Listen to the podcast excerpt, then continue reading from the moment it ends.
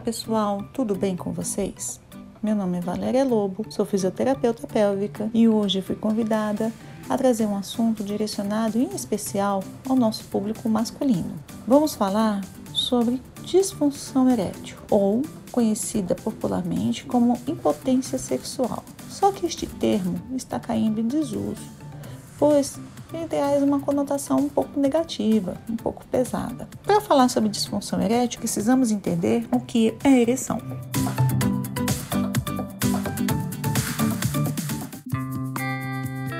A ereção é um fenômeno fisiológico onde o pênis fica enrijecido o suficiente para que possa ocorrer uma penetração. Mas como ocorre essa ereção? A ereção ela ocorre primeiramente quando ela tem início quando o homem recebe um estímulo erótico. Esse estímulo é recebido pelo cérebro, que vai então desencadear uma série de respostas que farão com que haja um aumento de circulação de sangue no tecido peniano para encher os corpos cavernosos. As artérias, que são os vasos que levam o sangue, elas sofrem um aumento no seu calibre, fazendo com que mais sangue chegue a este tecido, aumentando o seu tamanho, calibre, ok?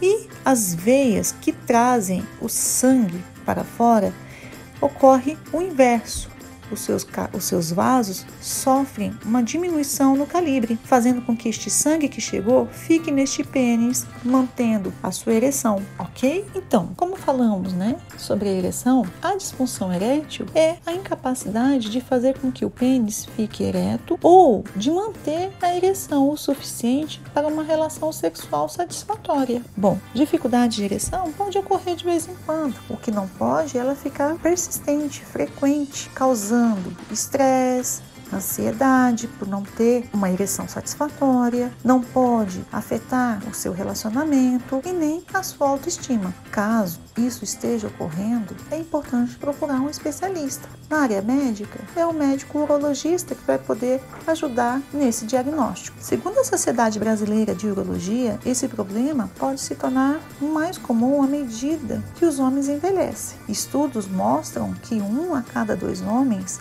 acima dos 50 anos possui algum grau de disfunção erétil e pode se tornar mais comum com o avançar da idade.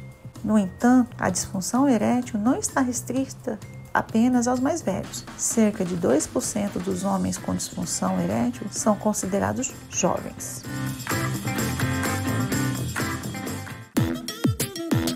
Então, o envelhecimento pode ser considerado um fator de risco ou uma causa? Sim, mas não é o único. Há outros fatores e há outras causas também, como uso de drogas ilícitas, uso de álcool, tabaco, alguns medicamentos, uso de anabolizantes, cirurgias na região pélvica, tipo a prostatectomia, disfunção hormonal também, problemas neurológicos, como, por exemplo, o Parkinson, o mal de Alzheimer e entre outros, a obesidade, sedentarismo e uma coisa importante, às vezes a disfunção erétil pode ser um sinal de alerta precoce para um problema mais sério, como a doença cardiovascular.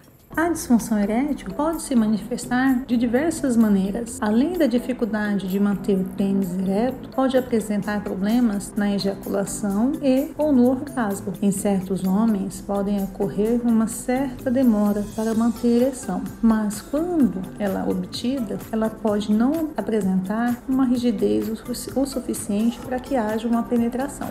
Existe alguma forma de prevenção para disfunção erétil? Bom, para prevenir é importante que os homens tenham hábitos de vida saudável, como uma alimentação saudável, regrada, a prática de atividade física. Não podemos esquecer que o pênis tem músculos. Evitar o consumo de álcool, de drogas ilícitas, o tabaco, manter o peso em dia, enfim, essas são algumas dicas que podem ajudar na prevenção da disfunção erétil. Existem diversos tratamentos. Temos tratamentos farmacológicos, não farmacológicos e até cirúrgicos. Quem vai decidir, quem vai orientar é o seu médico. Procure caso você venha apresentando algumas disfunções. Bom, farmacológico é o urologista que vai te encaminhar, que vai te orientar. Não farmacológicos entra a equipe multidisciplinar, Depende do tipo de disfunção erétil que o homem pode apresentar. Se caso haja algum problema emocional, psíquico, é importante o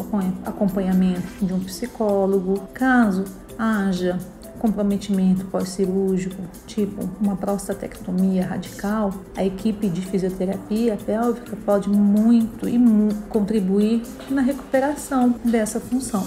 Caso não haja uma boa recuperação em todas as alternativas, também é o cirúrgico, mas quem decide é o paciente junto com o seu médico. Bom, por hoje é só, pessoal. Foi um prazer estar aqui com vocês. Estou à disposição. Qualquer dúvida é só nos procurar. Até a próxima. Um beijinho. Tchauzinho.